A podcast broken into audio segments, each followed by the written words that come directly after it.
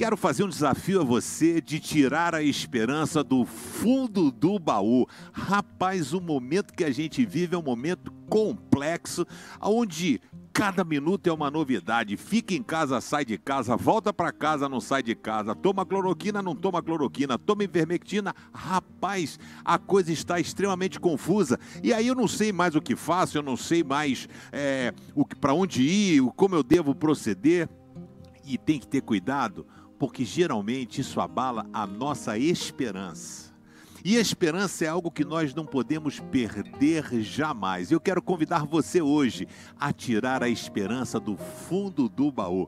Por isso que o texto de Salmo 39, verso 7, diz assim: "E agora, Senhor, o que posso esperar? O que vai ser dessa pandemia? O que vai ser do meu futuro? O que vai acontecer?"